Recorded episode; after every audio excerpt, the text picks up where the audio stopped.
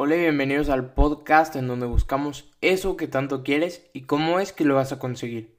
Mi nombre es César Flores y estás escuchando Santos Millennials. Sé tú mismo.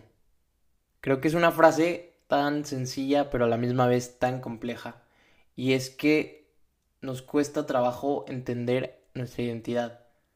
Creo que eso es algo que a lo largo de nuestra vida vamos a ir descubriendo vamos a ir desarrollándonos y vamos a ir dándonos cuenta que sí, que no.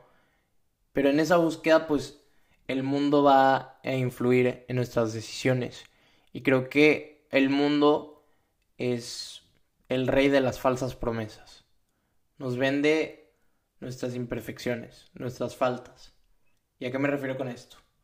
Pues si lo piensas, todos queremos ser aceptados. Todos queremos ser más popular, los más guapos, las más guapas, tener más dinero que todos o ser más inteligente. Pero creo que a través de estas cosas vamos buscando un valor que pues no se encuentra ahí. Y ahora en día creo que las redes sociales han jugado una parte mayor en esta búsqueda de nuestro valor y aceptación. Desde el principio, la intención con la creación de estas de estas redes sociales, pues era eso, ¿no? Hace un par de meses hice un ensayo acerca de la adicción de las redes sociales y en mi investigación me di cuenta que Sean Parker, uno de los creadores de Facebook, explicó cómo Mark Zuckerberg creó su página con la idea de convertir a los usuarios en adictos. Y es que con cada follow, con cada like, tu cerebro va soltando dopamina y la dopamina, por si no sabes, es eso que te causa placer, algo que te da felicidad momentaria. Para que tengas idea, la dopamina es eso que suelta tu cerebro cuando tomas alcohol, cuando te drogas y es muy adictiva. Y creo que para no salirme del tema, pues esta adicción a las redes sociales, pues nos va abriendo una puerta que nos va guiando por un camino de bajada. Y es que al estar en las redes sociales, pues vamos viendo la vida de los demás, ¿no? Y vamos deseando eso que tanto queremos. Es que queremos ser como esta persona porque pues tienen esto y yo no tengo eso. Y vamos desprendiéndonos de todo lo que nosotros tenemos a lo que queremos, a lo que nos va a traer ese valor que creemos que nos falta. Es como si tuviéramos una especie de FOMO. FOMO es un acrónimo en inglés que significa Fear of Missing Out, el miedo a perderte de un momento. Y es como si tuviéramos ese miedo a perdernos una vida que simplemente es una falsa promesa. Y en esa lucha por tratar de obtener tu valor, pues nos vamos a ir afectando negativamente poco a poco. Y hay tres cosas que lentamente van a ir bajando en nuestra persona. Número uno, tu autoestima, tu opinión propia. Obviamente si vas a estar comparándote, pues va a bajar. Número dos, la confianza. La confianza en ti mismo, estar seguro de quién eres y por qué eres digno de estar aquí. Y número tres, y creo que es una muy importante, el amor propio. El amor propio es eso que te va a hacer hablar bonito contigo. Ya que podemos entender cómo nos afecta negativamente, quisiera empezar a cambiar la perspectiva hacia de dónde debes de obtener tu valor. Y me gustaría empezar contando una historia muy bonita que creo les va a servir. La siguiente historia te va a mostrar que cada uno de nosotros es un tesoro que no tiene precio y solo tienes que saber dónde y cómo encontrarlo. Había una vez un niño que le preguntó a su padre, Papá, ¿cuál es el valor de mi vida? Y en lugar de responder, su padre colocó una piedra brillante y lisa en su mano y le dijo, Ve a vender esta piedra en el mercado. Si alguien pregunta por el precio de la piedra, tú solo levanta dos dedos y no digas más. El niño superviviente pues se fue al mercado donde una mujer lo vio y le preguntó ¿cuánto cuesta la piedra? Me gustaría ponerla en mi jardín. Y pues el niño obedeció a su papá y solo levantó dos dedos. La mujer le dijo, ¿dos dólares? Pues me la llevo. El niño regresó felizmente a contarle a su papá que una mujer en el mercado había comprado la piedra por dos dólares. Su padre lo que hizo fue ponerle una piedra similar en la mano y le dijo, ahora quiero que lleves la piedra al museo y si alguien la quiere comprar, tú no digas nada y de nuevo levanta dos dedos.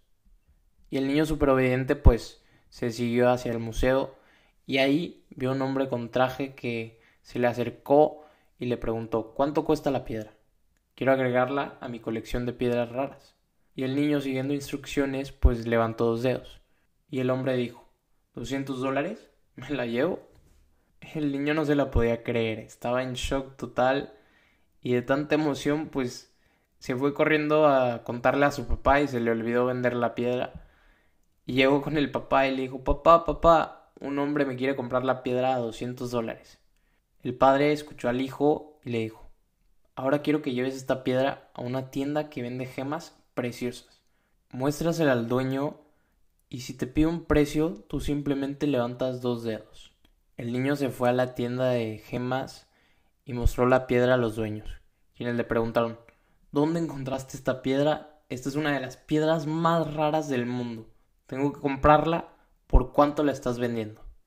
El niño solo levantó dos dedos. El dueño de la tienda súper contento le contestó, no hay problema, yo te pago los 20 mil dólares por la piedra. Y el niño sin pensarlo se fue corriendo directamente a contarle a su papá sin siquiera haber vendido la piedra. Llegó con el papá y le dijo, papá, papá, adivina qué, me quieren comprar la piedra por 20 mil dólares. Y ahí el papá silenciosamente se le quedó viendo y le dijo, ¿entiendes el valor de tu vida ahora?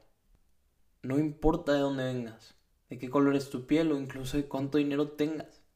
Lo que importa es el lugar en el que eliges estar y con quién es que te vas a rodear. Hay personas que toda su vida se la viven creyendo que solo valen dos dólares, cuando de hecho simplemente se rodean con gente que los ve como tal. Y dentro de cada persona se esconde ese diamante. Tenemos que elegir rodearnos de esas personas que nos sacan lo mejor.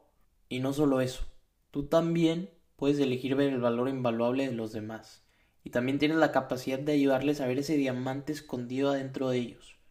Elige a las personas que te rodeen sabiamente y esto podrá marcar la diferencia en tu vida.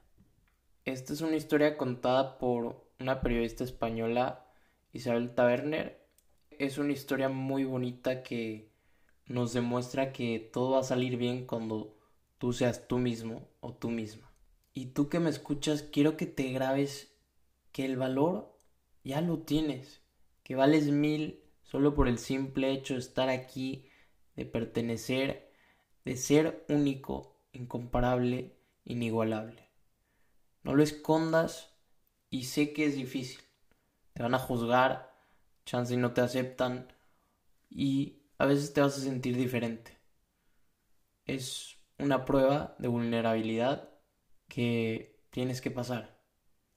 Y al pasarla te vas a ir dando cuenta dónde sí y dónde no. Y en ese caminito vas a llevar toda tu estima, tu confianza y tu amor propio. Lentamente trabajando en cada uno.